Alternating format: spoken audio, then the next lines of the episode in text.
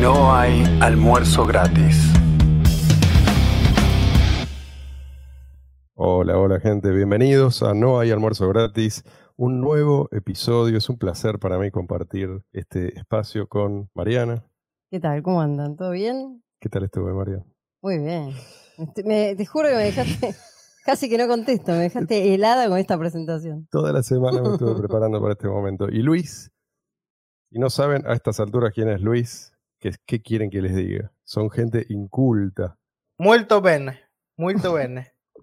Y un club de fans, incluso un club de fans italianos. Ese es nuestro joven maravilla, nuestro niño prodigio. Incluso, incluso los italianos que sí saben hablar italiano me bancan. Y esos, esos te bancan, sí, sí. Ustedes no sé si saben, pero Luis en realidad conquistó nuestros corazones por medio de textos. Primero haciendo comentarios en un blog y algún día tendríamos que hablar de cómo nos conocimos. ¿Ya lo hicimos eso? Sí, lo hablamos en algún momento. Ah, sí. Vamos a hablar de vuelta, que. El público se renueva. No, Marian, dale, entonces. No quiero aburrir a la gente, quiero entrar de lleno en lo que nos ocupa. Bueno, me parece que te vas a repetir cuando escuches la noticia. me parece que vas a preferir hablar de cómo conocimos a Luis. Bueno, esta vez los damnificados son nuestros amigos españoles. Nuestros hermanos mayores. Sí, sí, sí, sí. La madre patria. Eh, hay una noticia que viene de España que dice, el título dice así, Hacienda rastrea los móviles para vigilar la residencia fiscal. Mm, Entonces, bueno, la cuestión es esta. La, utilizan la geolocalización de los teléfonos celulares y los movi- movimientos de tarjetas de crédito. ¿Por qué te obligan a mantenerlo? Porque la geolocalización, tengo entendido que vos podés elegir encenderla o no. Bueno, pero se utiliza de alguna manera, no sé, o, los momentos en que esté encendida, Mm. supongo que será. Ah, utilizan esos datos. Utilizan los datos de geolocalización más los movimientos de tarjeta de crédito, facturas que abo- de cosas que compraste, los suministros de la vivienda, o sea, las, las facturas de gas, luz, todo eso, para vigilar a los contribuyentes, ¿sí? de los que sospecha que residen en, en un territorio distinto del que declaran. O sea, lo que están Mm. queriendo es verificar que vos declarás un domicilio fiscal en algún lugar y que vivas en otro lugar y que no estés aportando lo que corresponde. O sea, Esto es un poco lo que decía, hablábamos la semana Sí, pasada, ¿no? De sí, la sí. vuelta al feudalismo. Estás sujeto. sí, dice, Eso, que- eh, eso- por eso ejemplo, quiere decir que si yo declaro que vivo en Andorra y me muevo mucho por dentro de España, me van a aparecer con una carpeta así. Te Ujú. tiran un carpetazo. Sí, sí. Dice que, por ejemplo, a través de los movimientos de la tarjeta de crédito, del consumo de teléfono y las compras de billetes de avión o de tren, lo que sea, eh, queda acreditada la permanencia en España los siguientes días. O sea, ellos saben los días que estuviste en España, los días que no estuviste. ¿entendés? No les basta con haber pasado por, digo, en el aeropuerto no, no determinan si entras o salís. Bueno, cruzan, sí, pero cruzan todos esos datos y de esa manera quieren saber si realmente el, el domicilio fiscal declarado corresponde con donde reside la persona. Vos, Luis, ¿cómo decís que termina esto? ¿Distopía total? ¿Más control, más vigilancia? ¿O nos liberamos? Sabemos que entonces en Europa los venezolanos tenemos algo más a lo que nos podemos dedicar. Podemos ser trocheros entre Andorra y España, pero eso sí, tienen que proveer de efectivo ahora a, a los viajeros, porque si no pagan con efectivo, le, va- le van, a, le van a pegar lo de Shakira. Están, están, digamos, utilizando la tecnología cada vez más para, obviamente, para controlar, para, para agarrar todo lo que puedan en todos lados. O sea, esto no es Sí, lo van a seguir. España, Sí, no, no, no vamos. Es lo, lo que solemos decir, ¿no? No, no podemos esperar que ellos no aprovechen Claro. la tecnología para esto. sí. La pregunta es, nosotros, los que estamos del otro lado, ¿no? De- digamos, del palito, pero del lado que recibe, eh, ¿vamos a usar la tecnología También a nuestro favor. para defendernos de esto? Sí, eso es lo que va a determinar el futuro. No creo que esté predeterminado. Y por eso yo me hago las preguntas que me hago. Y una pregunta que me hice dio lugar a una serie de reflexiones es ¿por qué? ¿Por qué? ¿Ustedes nunca hicieron esta pregunta? Digo, ¿qué sistemas monetarios funcionaron a lo largo de la historia? ¿Ah? ¿Y cuáles duraron más de, qué sé yo, una, un par de generaciones? Hay uno solo. ¿Por qué el oro funciona, el oro o los metales preciosos, digamos en general? ¿Por qué siguieron usándose durante miles, literalmente miles de años y varios miles de años? ¿Por qué? Precisamente porque el funcionamiento nunca dependió de la política. Este es el único secreto. Y esto es lo que una y otra vez nos quieren ocultar, incluso en el mundo de las cripto. Claro, porque la emisión no está controlada por una, entidad centralizada. Exactamente. El, sistema monetario basado en metales preciosos siguió funcionando siempre independientemente de sistemas políticos, de la costumbre, de las leyes vigentes, lo que sea. Todo eso pasó y quedó un sistema de incentivos muy fuerte. Mm. El caso de los metales preciosos es un sistema de incentivos justo. ¿sí? Quiere decir que, vamos, favorece al conjunto de la población que usa ese sistema. Ahora, lo mismo pasa con un sistema injusto. El Estado también establece un sistema de incentivos, ¿no? Ahora, en lugar de favorecer al, al conjunto de la población, favorece a unos a expensas de otros. Esta es la, esta es la gran diferencia. Y también este sistema se mantiene, digamos, con independencia de quiénes son, quién es el saqueador del momento, mm. ¿no? ¿Qué es exactamente, qué truco está empleando para engañar a la gente, para presentarse como tu amigo? La diferencia, lo que vos dijiste, fundamental es esto. Dinero con emisor, esto es dinero fiat o, ojo, dinero fiat directamente, el que emiten y deciden, este es el, este es el dinero que la gente tiene que usar, o una forma de dinero que va camino a convertirse en dinero fiat. Esto se debe a que el Estado no, no permite, Estado monopolio, esto está en su naturaleza, no va a permitir la competencia. Si puede voltearlo, lo va a voltear.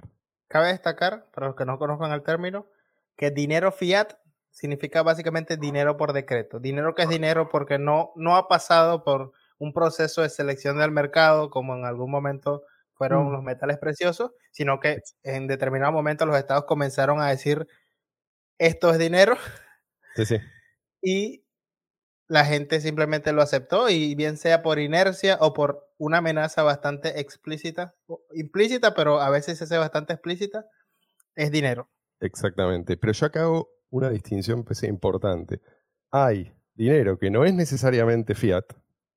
¿sí? Por ejemplo, dinero que es emitido por una entidad y que esa entidad puede ser blanco de ataques gubernamentales. Bueno, esa forma de dinero o va a desaparecer o se va a convertir eventualmente en dinero fiat. Esto es importante porque acá estamos hablando de una diferencia esencial. Mm. Lo que llamamos, hablamos de cripto, de criptomonedas, ¿sí? pero hay cripto que resisten ¿sí? la intervención estatal y otras que no, que están destinadas a ser cooptadas o a desaparecer. Un ejemplo histórico de lo que estás diciendo, eGold, iniciativa privada, eh, respaldada en su momento en oro, si no, si no, si no tengo mal entendido, pero bueno, el Estado, en cuanto vio que, que, tenía algo de popularidad, pues tampoco que, que se hizo masiva, pero en cuanto tuvo algo de popularidad, el Estado los tumbó y quizás en algún momento, mientras sigamos haciendo este podcast, Tether podría ser otro ejemplo de una moneda que el Estado simplemente taclea o absorbe, que muy probablemente también puede ser si no es que, está ya controlada. Un, partnering, un, partnering eh, ya directamente entre la CBDC y... Totalmente. Entonces después están, por un lado, el dinero con emisor, hay un emisor identificable, y luego sin emisor. Y esto incluye los metales ¿eh? no se emiten, se descubren y se descubren con esfuerzo. Al igual que los, bitcoins, de acuerdo al, modelo original. Por eso se llama minería en el caso de Bitcoin, porque es un. Exactamente. Se requiere de la fuerza de trabajo. Y no importa cuánto emite el emisor, no importa cuándo mm. emite el emisor. Lo importante es, ¿tenés un emisor o no tenés un emisor? Si tenés un emisor, estás condenado. Como sistema monetario, estás condenado. ¿sí? Incluso si, digamos, estás condenado de todas formas a ser eliminado, absorbido, y si sos absorbido, estás condenado porque el dinero fiat siempre termina eh, en una espiral inflacionaria. Claro, por más buenas intenciones que Sí. tengan los que los creadores de un proyecto Sí, X, exactamente. si, si hay una emisión central, no. O sea, lo, lo van a, eh, de alguna manera, van a hacer que, o los, como vos decís, o los captan para su beneficio, o los censuran. Y en el caso de las monedas basadas en prueba de participación o proof of stake, pasa algo que mucha gente pasa por alto, pero es una diferencia crucial. Tenés en todos estos proyectos, son en general impulsados por Venture Capital, ¿no? Mm. por lo que llaman capitalistas de riesgo, tenés un emisor. No es que todo el tiempo tenés un emisor, pero en un momento por lo menos tenés un emisor y emite lo que quiere y lo dirige a quien quiere. Obviamente no va a dirigir todo a quien quiere, pero si no, no vas a tener gente interesada en unirse a ese que esquema. dejar un- Hoy en día se admite que, ad- que- que- que emitan el 70%, el 80% de la masa monetaria total que va a existir ¿eh? y se lo autoasignan. Todas estas monedas nuevas o siguen un modelo parecido. ¿Por qué? Porque funciona. Pues la gente se deja llevar por el bombo publicitario, van atrás, invierten y los cuando la gente empieza a invertir, los fundadores y los inversores iniciales ya no tienen que hacerlo. Bueno, en definitiva, esto es, es dinero fiat. Emiten lo que quieren, lo dirigen a donde quieren. En ese sentido es exactamente igual. Aunque después, de alguna manera, ellos puedan, vamos a decir, bloquear esa posibilidad de emitir, no importa. Ellos, dentro de ese esquema, ya se convirtieron en privilegiados. ¿sí? Se autoasignaron privilegios por decisión propia. ¿sí? Mm. Entonces, esto no, no hay que hacer un gran esfuerzo para ver la similitud con el dinero fiat. Entonces, pasado cierto umbral, ya no, ya no necesitan ese impulso ¿no? de las primeras rondas de inversión y el proyecto sale a rodar. Mm. Y ahí es cuando, cuando ya la gente se convenció de que sí, esto es un proyecto serio, porque mirá quién está detrás, porque mirá quién invirtió, porque mirá el equipo de desarrolladores que antes trabajaban en Google o lo que sea, lo que hayan elegido para glorificar este proyecto. Ahí es cuando los inversores iniciales venden. por eso vos ves estos saltos y después estas grandes oscilaciones. De golpe todos hablan de un proyecto, vos decís, ¿de dónde salió esto? Y después Bloom se desploma, no sé, unos meses, a veces unos años después, de- según cómo, cómo manejan estos tipos, por un lado el tokenomics y por otro lado sus finanzas. Unos pocos se llenan los bolsillos y después el resto, bueno, por ahí ganan algo, pero no, no va a ser nunca como los, No, no, claro. como sí, los sí. primeros. Eh, es un. Ya a esta altura se puede decir que es un, es un juego, y es un juego, es un modelo que llama la atención que siga funcionando. Todos hacen exactamente lo mismo. Pero yo creo que hasta que no fracasen, no empiecen a fracasar, lo van a seguir haciendo. Esto es lo mismo que las ICOs. ¿Te acuerdas cuando se Sí. pusieron de moda las ICOs? Y la gente lo hacía, porque no tenías que tener absolutamente nada, pero nada, ¿eh? Y la Ni gente siquiera un-. Ni, ni- ni siquiera tenías que tener un documento técnico bien hecho, ni, ni siquiera en el documento de la propuesta tenía que haber nada que no fuera una promesa, o sea, no, no, no tenías ni, ni que describir cómo iba a funcionar, ni, ni No, cómo lo ibas a no. hacer. y tenías garantizado que la gente, o muchísima gente, iba a entregarte su dinero. Bueno, eso es lo característico de los mercados alcistas, donde eh, la gente se siente más rica y, Y juegan también con la psicología, ¿no? Con el miedo a el FOMO, A ¿no? que- a quedarse miedo a afuera, quedarse afuera y bueno, entonces eso también, o sí, sea, sí, ese, sí. ese factor va a estar siempre porque somos seres humanos, entonces bueno, Sí. fulano lo hizo, mengano lo hizo, eh, este se llenó de guita con eso, voy por las dudas, ¿no? Meto algo. Sí, sí, sí. La gente se vuelve Sí, codiciosa, prometen que van a multiplicar. Claro. Sí, Eh, durante esa fiebre to- todas las monedas eran el, el nuevo Bitcoin. Absolutamente todas.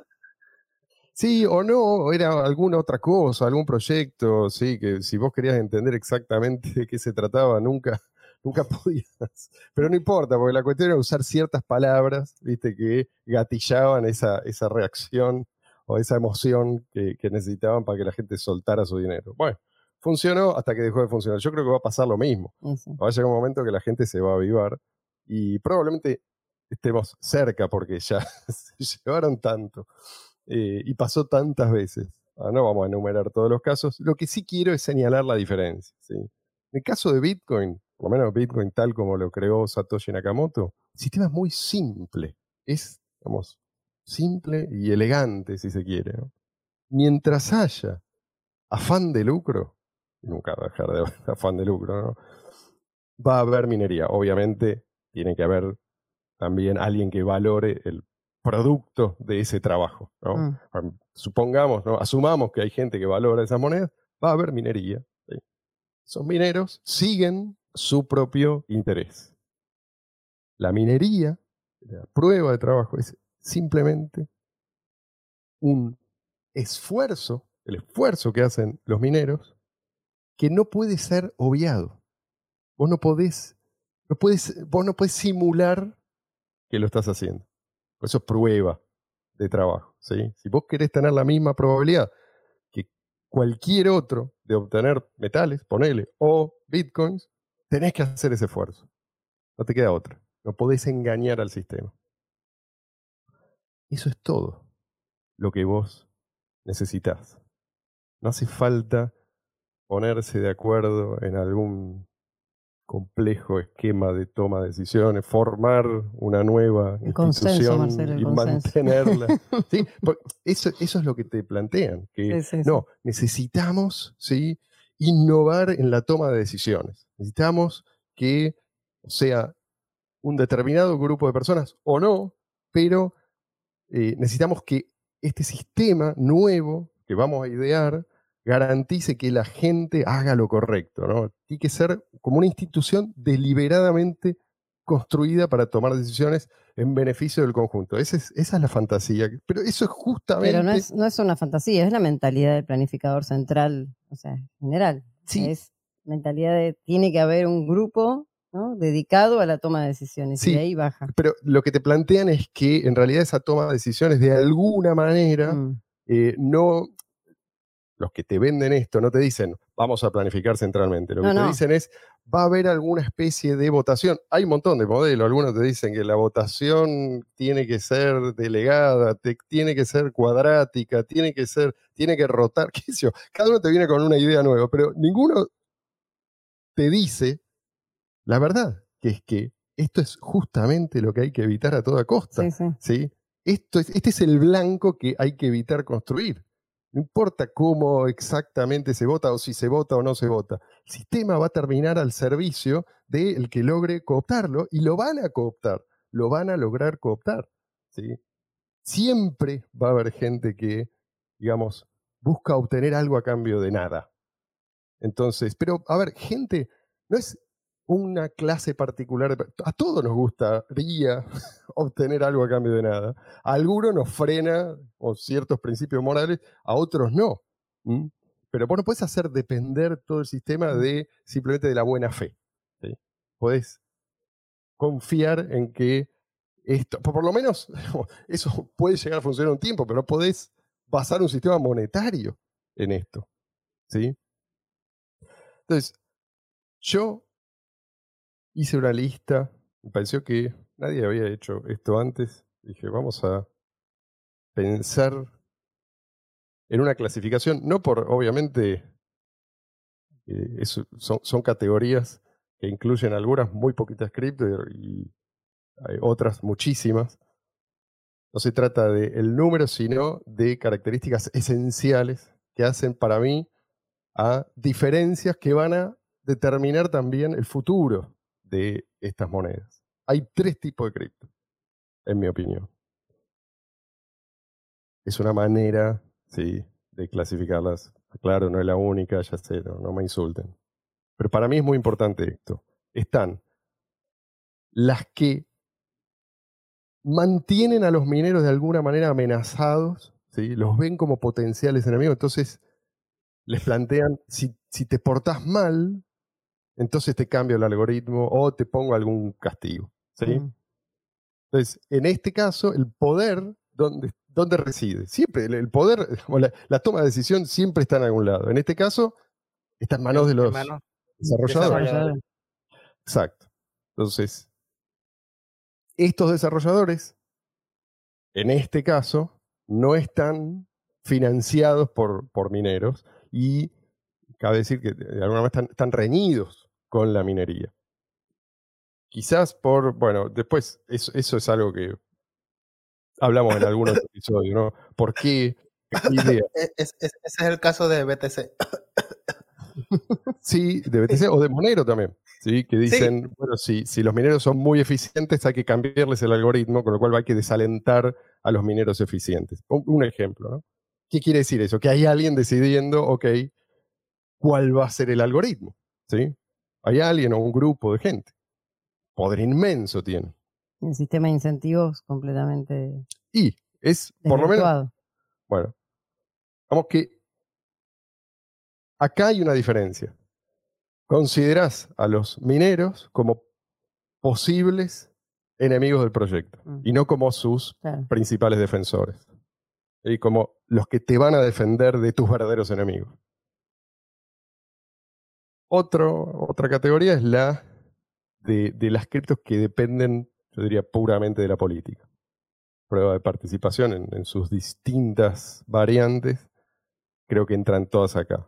Son sistemas, algunos dicen son democráticos, otros no necesariamente, digamos más o menos democráticos, llaman a la gente a votar periódicamente eh, para tomar decisiones. Sí. plutocrático, más bien. Eh, sí, bueno, algunas. Eso, eso depende. Eso depende, porque algunos aspiran a que el poder de decisión esté más, más difundido. Yo creo que eh, esto es algo que está destinado a fracasar y que ni siquiera es deseable, pero bueno, en fin, hay, hay muchos modelos. Creo que todos van, en definitiva, por el mismo camino. Tercera categoría. Estas son, son pocas, son las que, al revés de la primera, invitan a los mineros a hacer lo que sea, lo que esté en sus manos hacer para, al revés, para maximizar la ganancia y además les garantizan a los mineros que no va a haber obstáculos. ¿Por qué? Bueno, porque si vos entendés cómo funciona el sistema, no podés prescindir de los mineros. Son los que protegen la red. Exacto. Y el interés de los mineros es el interés de los usuarios también. Entonces, eventualmente, los mineros van a ser los que, los que tengan la manija, por así decirlo, tengan ese poder de decisión y van a ser conscientes de que de ellos depende. Y por supuesto no se van a poner obstáculos a sí mismos. Si no llega ese momento, podemos dar por fracasado el sueño de Satoshi Nakamoto. Ahora es importante que los mineros atiendan a, sus intereses de largo plazo. ¿sí? Esto es algo que quizás, y podemos conceder a los críticos, todavía no se dio o, no se dio en la medida que nos gustaría. si los mineros empiezan a atender a sus intereses de largo plazo, ahí sí esto se vuelve imparable. Fíjate, el ataque de, Blockstream a, Bitcoin, a- BTC en su, en su momento, fue posible, creo yo, por lo menos esta es mi interpretación, porque los mineros todavía no, digamos, entre los mineros no había conciencia clara de, su rol, ¿no? Por eso digo, todavía este es un peligro latente.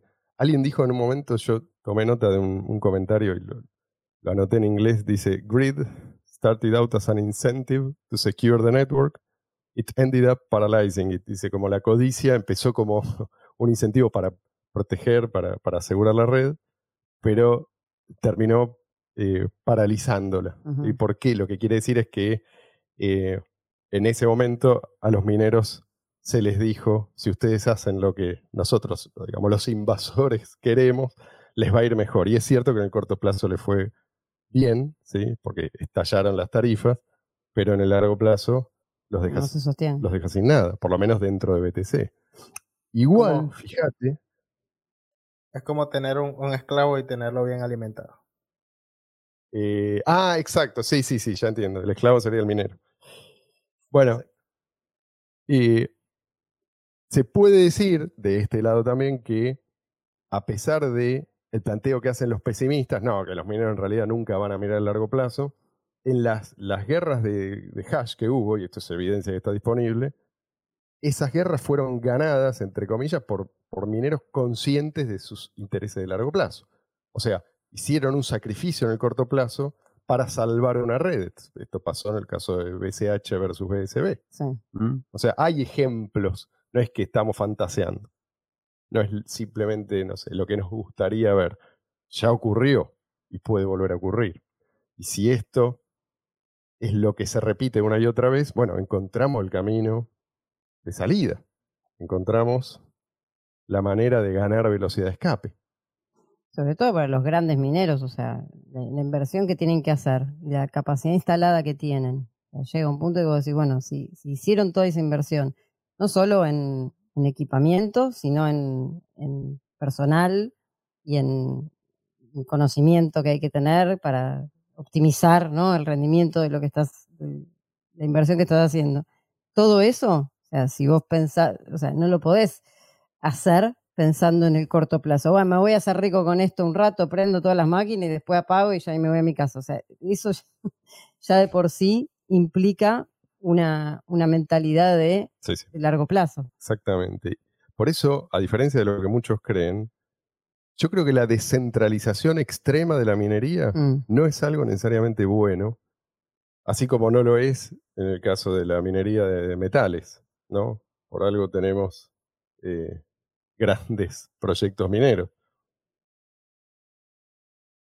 Yo creo que si tenés descentralización extrema, tenés a la gente mm, atomizada y concentrada en la ganancia de corto plazo. Entendiendo La mayoría- descentralización extrema como aquella que no es producto de, de las circunstancias, sino de la arbitrariedad de Exactamente. tener un número bonito, Exactamente. cual un gráfico con una tortita con muchos pequeños pedacitos Eh. en vez de uno con, con mineros, eh, pool más bien de minería eficiente. Exactamente. Y esos, los eficientes, son también probablemente los que entienden las amenazas en el largo plazo, ¿sí? por lo que vos decías, por todo lo que invirtieron mm. y, y por el conocimiento que tienen del negocio, que el minero jovista no tiene. ¿Mm? Claro. Cuando vos le dices al minero jovista, mira que se viene una actualización que te puede perjudicar, qué sé yo, no me voy a poner a estudiar eso, ¿sí? yo no vivo de esto. Yo creo que los grandes mineros, sometidos obviamente al, al sistema de incentivos correcto, son la clave de la supervivencia de Bitcoin, de Bitcoin, tal como lo creó Satoshi, a largo plazo. Eh, Ellos, los grandes mineros, son los que tienen el poder y el interés de rechazar el código que los perjudica. Y si perjudica a los mineros, perjudica a todos. Por eso digo que son una, pieza fundamental. ¿Sabes que una, una analogía que se me ocurre de esto es que prueba de trabajo es básicamente como ir a la guerra, ¿no? Como ir a la guerra ante una entidad que quiera en algún momento subvertir el sistema. Es como preferir ir a la guerra con un montón de aldeanos que, que- que prácticamente están desarmados o que tienen lo, lo que están a la mano, pero son una multitud gigante, o sea, que, que se ve Con en el ramas. gráfico Sí, sí, Sí. sí, sí. en, en vez de ir con gente entrenada, con armas de última tecnología o, o al menos la, la mejor que, que se puedan costear y puedan hacerle frente, entendiendo que el, el- la entidad a la que querríamos resistir es el peor y más grande enemigo que puede tener la idea del, del dinero libre, del dinero realmente descentralizado. De- Del Mm. dinero seleccionado por el mercado para hacer dinero sin que haga falta ningún tipo de, de imposición por la fuerza bruta. Exactamente. O sea, sería los 300 versus eh, Sí, Jerjes y su 70 ejército, mil ¿no? aldeanos. 70 mil aldeanos. Creo que eran 300.000, pero no estoy seguro. sin ofender a, a los aldeanos que puedan estar escuchando este podcast. Pero sabes de lo que estoy hablando, ¿no? De la película 300. Sí, sí, sí, sí. Ahora bien, ponele que vos no, no entendés bien o no te convencen las razones que nosotros exponemos y lo hemos hecho en, en distintos episodios, ¿no? Las razones por las cuales la prueba de trabajo, la minería, es superior a cualquier otro, digamos, mecanismo de consenso. Bueno, tenés la evidencia empírica, ¿no? Tenés miles de años de uso de metales preciosos. Lo que, lo que superó la prueba del tiempo, y vaya si lo superó, es la prueba de trabajo. ¿No? Vos podés decir, bueno, pero no es exactamente prueba de trabajo, ponele, ¿no? Como una objeción. Eh, alguien puede tener suerte y encontrar prácticamente sin esfuerzo, o sin esfuerzo alguno, puede encontrar una pepita de oro. ¿sí? Exactamente lo mismo se puede, digamos, aplicar, se puede decir de la prueba de trabajo de Satoshi Nakamoto. Vos podés encontrar un bloque con un, con un dispositivo obsoleto, si tenés mucha suerte. Es- en esencia es lo mismo. Y Satoshi varias veces hizo la comparación. No fue una decisión arbitraria de Satoshi. Y yo creo que la mayoría de los malentendidos, en general en, en Criptolandia, eh, surgen de ignorar precisamente las razones por las cuales Satoshi eh, eligió este mecanismo de consenso y no otro. Porque hay, hay muchos otros. ¿sí? La minería. Lo demás, yo diría que es política más o menos disimulada. Luis, no sé si, si tenías algo más que añadir. Mm, No. Ya dijiste todo, ya soltaste todo. Lo único que agregaría es que yo sí acabo de inventar un sistema de consenso mejor que el de Satoshi Nakamoto. Voy a llamarlo Proof of Stick, ¿no? En este sistema, los mejores cocineros son los que van a tomar las mejores decisiones. Todos me traerán sus platillos y dependiendo de cuánto me gusten los platillos, yo iré asignando la recompensa a, a las personas y luego, claro, por votación, la- las masas eh, que cocinan bien serán las que tomen las mejores decisiones para el destino de la humanidad. Las masas. ¿no? Ah, o sea que No, eh, eh, esperando que vengan muchos platillos. Yo creo que no, te va no va a hacer bien a tu salud ese sistema, pero bueno. ya veremos con el tiempo. Gente, procedo a despedirme porque tengo miedo de que Luis eh, nos cuente alguna otra idea. Gracias, gracias por su cálida compañía, gracias por su apoyo, por la buena onda, por, por el feedback. ¿sí? Realmente queremos... Ah, si ustedes tienen preguntas, déjenlas acá abajo porque un día de esto vamos a hacer un nuevo episodio de preguntas y respuestas. Las vamos, las vamos anotando. Cuídense mucho, disfruten de lo que queda de este fin de semana y los esperamos acá el próximo domingo.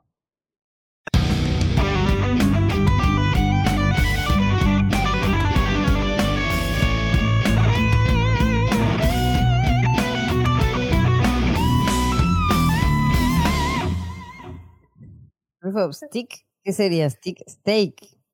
Filete. Ah, por eso, steak. stick, steak. También es steak. Ah, yo lo, lo dudé en el momento, pero quería seguir escuchando la, la- lo que estabas diciendo.